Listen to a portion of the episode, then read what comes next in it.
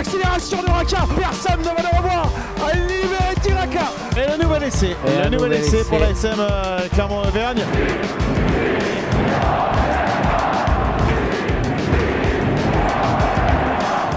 Salut et bienvenue dans l'épisode 27 de la saison 4 du podcast Ici Montferrand avec aujourd'hui autour de la table Fred Verna, Christophe Buron et Didier Cros. Messieurs, bonjour.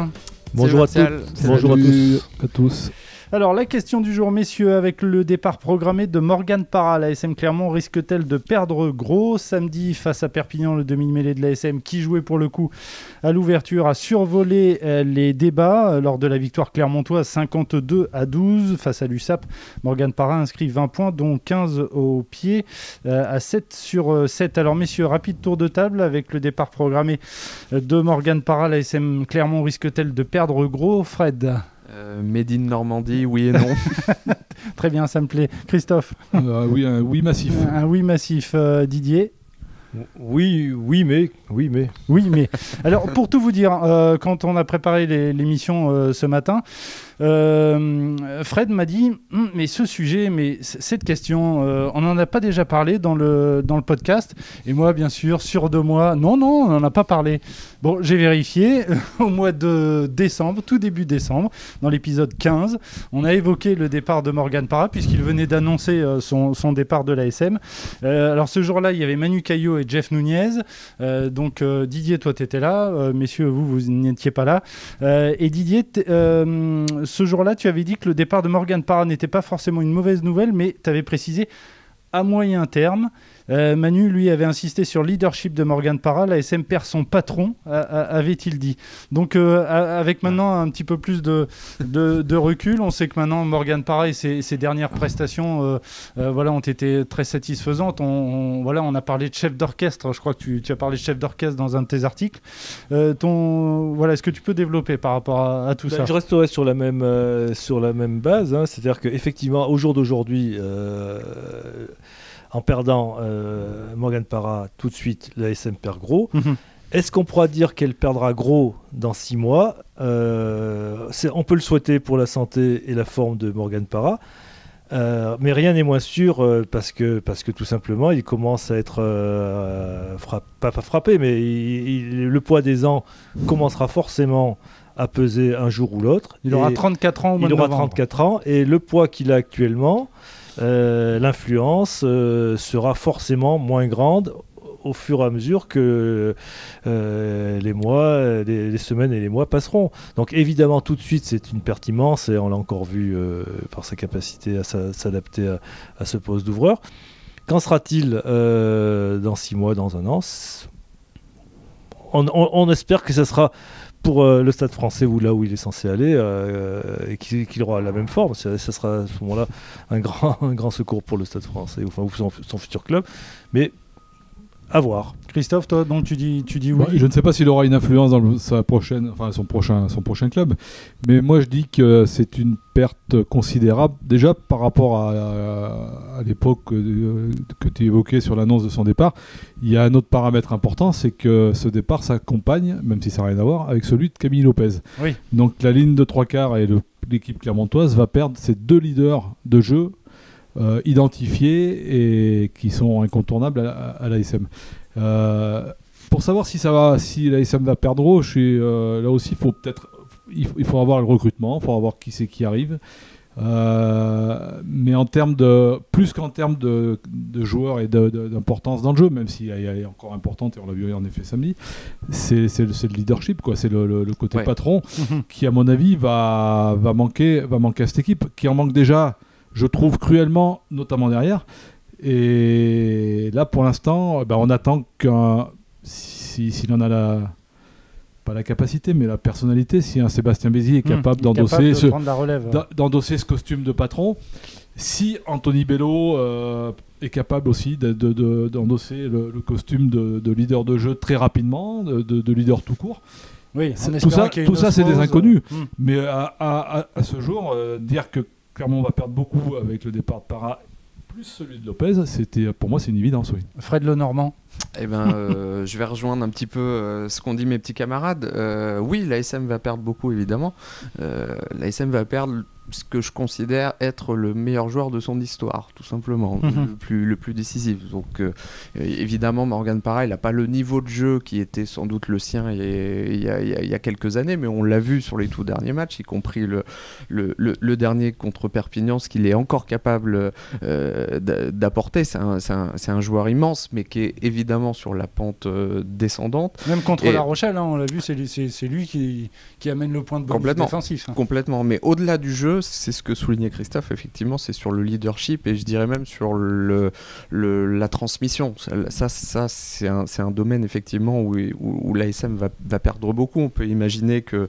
Donc ça veut dire que tu as des doutes hein, un petit peu sur. sur... C'est pas ça, mais c'est qu'un. un- Moi, j'aurais bien vu, effectivement, un Vialar qui est encore assez vert euh, au, Mhm. au haut niveau et encore plus un, un, un Bah, euh, évidemment, obtenir les conseils d'un- d'un d'un- d'un joueur comme Morgan Parra. Alors, Sébastien Vézy est très expérimenté, hein, lui aussi, donc j'imagine il y aura aussi de la transmission, mais avoir un Parra, ça, quand même, euh, euh, je pense, ça a de la gueule, quoi, Mhm. clairement.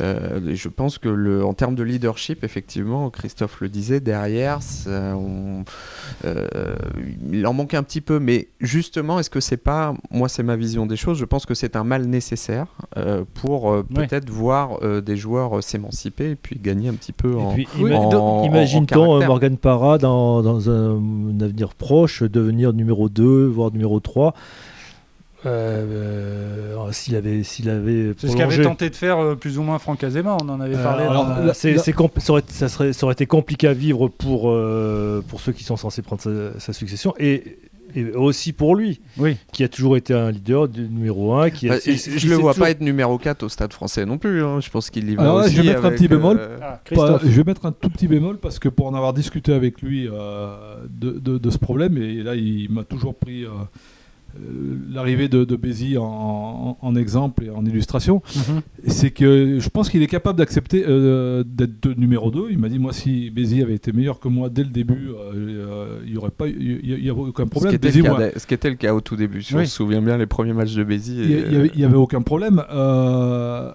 et tu- je pense qu'on peut rester leader en étant pas forcément titulaire. Euh, Quand on est un leader de vestiaire, on, on- on le voit bien hein, qu'il est capable d'être leader. Mais j'ai envie de rebondir sur ce que vient de dire Fred euh, auparavant, là, sur euh, l'histoire de la transmission et tout. C'est vrai que ça aurait été bien qu'il puisse transmettre à des journaux, à des Vialard, mais j'ai quand même la, j'ai quand même euh, la faiblesse de penser que l'épaisseur de la personnalité d'un garçon comme Para, on l'a ou on l'a pas. Et j'ai peur qu'il n'y ait pas beaucoup de joueurs qui aient la même. Même des joueurs talentueux. hein. Euh, on parle là de leadership et tout. Mhm.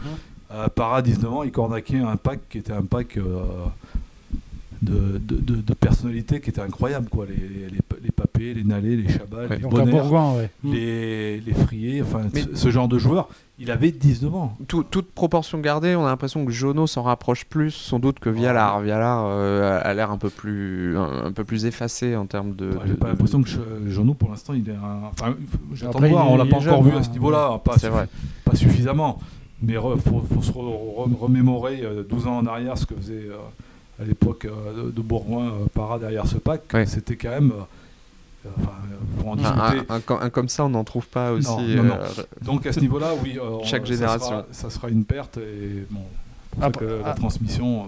Après, on est tous là en train de dire que l'ASM risque de perdre gros, mais en même temps, on ne peut pas retenir un joueur contre son gré. Et il a, il, Ah bah il a fait savoir qu'il souhaitait partir, euh, qu'il partait en, en bonne entente avec le club. Alors ça, c'est pas de, de, de- de la com, mais euh, Non, non, voilà, Je crois pas. hein. Non, non, il a, il, a, il a toujours dit qu'il il remerciait et il était très satisfait de la proposition qui lui avait été faite. hein. Il- Oui, comme- euh, il comme a dit que le club, c'est vraiment pas deux foutu de moi. ans, plus un projet de reconversion, si j'ai bien Ouais, enfin compris. bon, il n'y avait pas, Pas- de. il y avait pas de oublier cet aspect-là quand même. Le- Il y, a- il y a un- il y avait un poids financier aussi dans la masse salariale de, de Morgan Parra, alors déclinant euh, dans- par rapport à la proposition qui lui était faite pour rester. Mais je veux dire, c'était un joueur qui pesait aussi euh, au Ah, niveau, mais là, au niveau là, salarial. là, et- sans trahir de secret, il, il, il, il, il aurait, pas- il aurait pas prolongé au même tarif qu'aujourd'hui. C'est Euh, ce que c'est ce que je dis. Mais euh, voilà, c'est un joueur quand même qui, qui pesait. On peut imaginer aussi que cet argent-là, il permette aussi de recruter des joueurs euh, euh, bah, Et à un intéressants. moment, il faut bien tourner la page aussi. je veux dire, Complètement. euh, Mm. Autant la tournée, euh, finalement, alors je sais pas ce que sera la, la fin de la saison de, de l'ASM, mais autant la tournée euh, alors qu'il est. euh, enfin, ou alors qu'il fait une bonne saison et, et, qui, qui quittera la SM en laissant forcément une bonne impression. euh, Ce qui, aurait- on ne sait jamais, hein, euh, il, peut, il, peut se blesser, il peut enfin, ou, finir euh, de manière compliquée. Alors autant, à un moment ou un autre, la, la carrière se termine euh, et puis euh, dans un club, il faut tourner la page. Oui, quoi. parce que parce qu'en même temps, messieurs, est-ce qu'on aurait eu ce même discours, euh, peut-être, euh, enfin, je veux dire, au, au mois de décembre, voire au dé- début du mois de janvier, parce que depuis le début de saison, euh, Morgan Parran a été titularisé huit fois, il a été remplaçant à deux reprises, il a manqué pas mal de matchs, il a notamment été blessé à une main en fin novembre, il a aussi déclaré forfait dès la deuxième journée du top 14 pour le match face à Castres, il a été absent contre La Rochelle, Toulouse, face au Racing. Bah, Il il y a une donnée qui peut changer notre discours entre décembre et puis j'allais dire aujourd'hui et encore plus sans doute euh, dans un mois, c'est qu'on pouvait imaginer en décembre euh, que le staff allait sans doute plus miser sur Sébastien Bézi de par le fait que Morgan Parra allait, euh, allait partir. Ce- ça- enfin, C'est ce qui me semblait le plus logique Je sportivement suis pas parlant. sûr que Jean Gibbs réagisse comme ça. Enfin, euh, C'est ce qui me semblait certain. logique à ce, à ce moment-là. Là, le fait est que Bézi a raté déjà quelques matchs et va en rater beaucoup le- Moi, je- sur les, je prochaines semaines. Il est Ouais. blessé à une main. donc lui. euh, Morgan Parra, qui est en plus un joueur qui, a- qui- qui aime bien enchaîner les matchs, qui a besoin d'enchaîner les matchs, Comme tous les vieux. va, va les, Ah oui, oui, va, ça, les, va c'est- les enchaîner, va les enchaîner. Non, mais pour, euh, par rapport à ce que tu dis là, euh, si on aurait eu le même discours, enfin, si on- par rapport au mois de décembre, euh, et on découvre aussi une- un peu une chose aujourd'hui, c'est qu'il est capable de suppléer à un poste qui est très inhabituel pour lui, hein, qui est le poste d'ouvreur. hein. Oui, ça fait Et deux là, matchs il a- qu'il a à l'ouverture. Alors ouais. maintenant, faut je vais mettre un mémo là. C'est vrai qu'il a fait un super match et tout, mais bon, c'était. Il, a un peu joué de- dans un fauteuil. du Il a, il a joué Perpignan. dans un, derrière un pack très dominant. euh, Ça a été plus compliqué à La Rochelle. C'était plus compliqué, il le disait, il l'a dit lui-même. hein, euh, Bon, il avait moins de repères déjà, il a eu une semaine de plus pour s'entraîner. Mais. Oui, puis il a expliqué que les deux postes, c'était vraiment différent. Demi de mêlée, Oui, demi oui, d'ouverture, bah, rien à contrairement à ce que certains peuvent croire. C'est... Ah, ça a rien à voir, Oui, c'est- ça, ça se saurait. C'est co- c'est co- c'est complètement différent. Mais pour résumer un peu le truc, moi je dirais que oui, en effet, comme dit, faut à un moment, il faut tourner la page. Faut, L'ASM c'est- doit se préparer à tourner la page par un.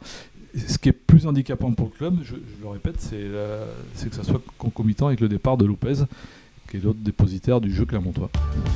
Très bien, messieurs. euh, on va rappeler euh, sinon qu'au classement du top 14, euh, après la victoire face à Perpignan, l'ASM est 9e avec 40 points, avec un match en retard. Et on sait que les, prochains matchs seront importants face à, face à Lyon samedi au Michelin et le match en retard face à Bordeaux. Dans un instant, le quiz, messieurs, mais tout de suite, on va passer à vos tops et à vos flops. On commence avec toi, Fred, et ton top, s'il te plaît. Mon top, il est adressé à un joueur du 15 de France euh, qui joue devant, un pilier gauche en l'occurrence, euh, Cyril Bay, euh, qui a réalisé un match, euh, un match assez incroyable, j'ai trouvé. euh, bon, c'est pas le premier, hein, mais, euh, mais il s'affirme vraiment donc contre, contre l'Écosse, hein, la, victoire, la large victoire du 15 de France À en Écosse. Ouais. Je trouve qu'il s'affirme de plus en plus comme sans doute le, le- le meilleur pilier gauche du monde. Il sait Ouais, tout faire. On sait, on qu'il est, on sait qu'il est habile avec ses mains. On sait qu'il qu'il tient en mêlée. Euh, je parle sous le contrôle de Christophe, mais il me semble que Zirakashvili nous avait dit il y a, il y a très longtemps que à, une époque où il était, euh, il était connu mais moins référencé, en tout cas Cyril Bay, qu'il trouvait déjà que c'était en, en, en- mêlée fermée quasiment le meilleur pilier gauche euh, du, du- du championnat. Enfin, c'est un- vraiment un joueur complet et euh, qui a été une nouvelle fois remarquable et qui est encore très jeune. Euh, ton top, Christophe, s'il te plaît. Eh ben moi, une fois n'est pas coutume, parce qu'on n'en parle pas beaucoup, mais c'est une équipe euh, qui fait parler euh, souvent d'elle, euh, pas forcément en bien, c'est Montpellier. Euh, cette équipe euh, qui enchaîne les victoires, hein, qui est sur une série, euh, je sais plus combien de succès consécutifs, mais qui, 10, si je dis pas de bêtises. qui Et- et puis sans bruit. Euh, Ouais. On sent que euh. Saint-André a mis un peu euh, sa patte euh, là-dedans. Euh, c'est vrai que depuis un an, peut-être même deux, Altrad a réduit, On la, n'entend plus le président. ouais. a réduit la voilure sur beaucoup de choses, notamment la- la- le recrutement de stars, de Sud-Africains, tout ça. Là, c'est en train de. Et La- petit, à, petit à petit, là, ce- ce- cette équipe est en train de monter un régime. C'est costaud, c'est c'est solide partout. Et, Et, peut-être la bonne idée, euh, Alexandre Ruiz aussi hein, dans le staff, qui est pas. Ouais, ouais. Enfin bon, Je pense que ça participe aussi. euh, Mais bon, euh, genre, ça fait pas de bruit, mais ça- cette année, là, je revois bien un petit destin à la Castrez. euh, je mettrais presque une pièce pour un- une surprise euh, fin, fin, fin juin. Il talonne, il talonne Bordeaux au classement du, du top 14. Ton top, euh, Didier, s'il te Mon plaît. top ira sur, à nos amis corésiens, à nos amis voisins et corésiens de Brive, hein, qui avaient euh, une série de matchs à domicile euh, cru- déterminante pour leur avenir Mm. en top 14. Ils l'ont, ma foi, bien négocié hein, avec, euh, Clermont, Montpellier, avec Toulon. euh, voilà, Clermont, Montpellier et Toulon, avec deux victoires et un nul. Et cette série, bon, leur, euh, leur donne un immense euh, ballon d'oxygène et leur assure presque, pas, pas mathématiquement, mais bon, leur faire pas une option très, très intéressante pour, euh, pour le maintien et, et que c'était dans des situations, dans des conditions qui n'étaient pas évidentes. Ils avaient beaucoup de blessés eux aussi, des absents. Enfin bon, La- la- ils ont, ils ont tiré sur la corde et ils ont fait, ils ont euh, avec, euh, avec leurs armes. Et puis ma foi, tant, La force Chapeau, de ouais. l'habitude, je trouve, à Brive, à chaque fois qu'ils sont dos au mur, quand même, toutes ces Ouais, ouais. dernières saisons, on sent que voilà, il y a équipe pas. qui, a, qui est habituée, qui sait qu'elle va jouer pour le maintien, et donc elle cible quelques matchs et, et puis, et puis ça, ça- C'est vrai que passe, c'est- hein. s'il y a une équipe qui a l'habitude de jouer le- ce genre de situation, c'est- et c'est important de connaître, euh, Tout à fait. d'appréhender les gens de. Brief qui est dixième au classement, à 3 points de retard euh, sur, sur l'ASM. L'ASM qui a un match en, en retard, on le redit. Euh, on passe au flop, euh, Fred, s'il te plaît. Euh, mon flop, il est adressé au Stade Aurillacois. Alors, c'est plutôt inhabituel qu'on les range dans cette, euh, dans cette rubrique, surtout qu'en plus, ils, ils font très honnêtement saison. plutôt, Mmh. plutôt une bonne saison, mais, mais une saison terriblement frustrante parce qu'on sent y a un petit potentiel pour, euh, pour faire mieux et notamment pour viser euh, une qualification en, en- phase finale. Mais euh, je dirais, pour faire un, mauvais parallèle avec l'ASM, ils, ils ont toujours raté ce match de la bascule. Donc cette victoire à l'extérieur qui les ferait basculer pleinement dans la lutte pour les, pour, pour les phases finales. Donc ils ont perdu ce week-end à Rouen, ils avaient perdu à Grenoble, ils, ont, ils avaient perdu à Bourg, des- des équipes mal classées. Où clairement, à chaque fois, en regardant les matchs, il y avait, il y avait vraiment mieux à faire.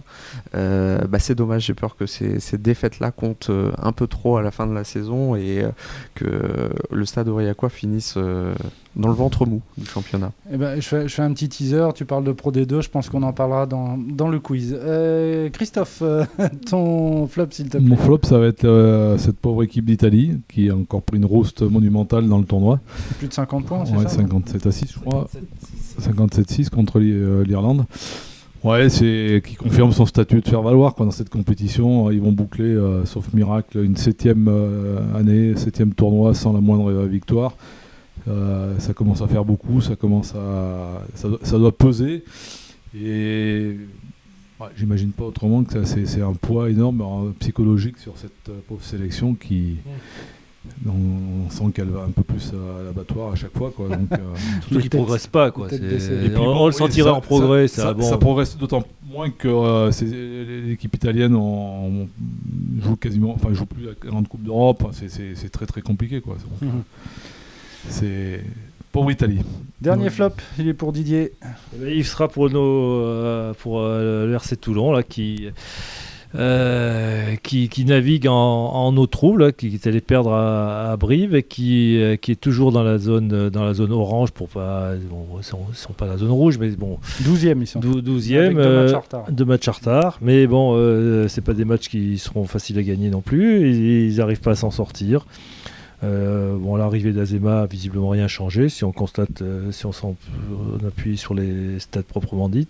Donc, euh, c'est c'est une année compliquée avec des blessés aussi. Là, leur Sud-Africain qui, qui en a repris pour un mois. Bon, euh, euh, le sud- le Des deuxième- départs à venir aussi. des euh, départs à de venir. joueurs Donc c'est emblématiques, euh, euh, non, c'est une, euh, c'est une année compliquée sportivement, extra sportivement. Enfin bon, c'est Le- Le problème, c'est que c'est une année de plus, quoi, parce que déjà que l'année Plus, dernière, oui, ils avaient à fini fait, 8e, 9e, hein, ils n'étaient pas, ils étaient pas européens, hein, faut pas l'oublier.